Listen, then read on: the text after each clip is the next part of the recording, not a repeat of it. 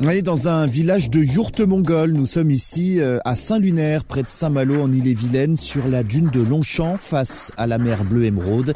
Un bien étrange campement ici.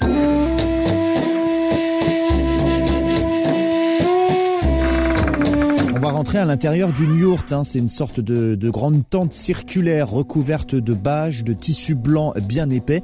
Il ne fait pas du tout froid à l'intérieur. Hein. Il faut dire qu'en Mongolie, euh, les températures varient jusqu'à moins 30 l'hiver, plus 40 l'été.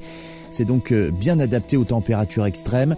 Les grosses portes de bois typiquement mongoles, hein, orange avec ces petits motifs dessus. On est bien ensoleillé, on a en même temps de l'ombre grâce aux, grands arbres. C'est le bonheur. Hein. Nos, voisins les plus proches, c'est des taureaux et des vaches.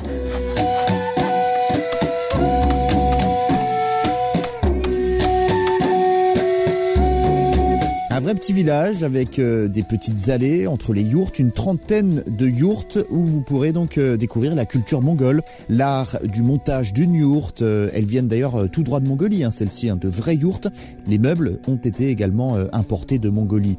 Il y a aussi un espace relaxation avec des cours de yoga où vous seront proposés une gamme de soins du corps conseille donc de venir ici dans ce village de Yourte à Saint-Lunaire près de Saint-Malo. Nous sommes donc euh, au pied des ruines du château de Carlodi. Vous y passerez certainement des nuits magiques, l'occasion bien évidemment de voyager en Mongolie tout en restant en Bretagne.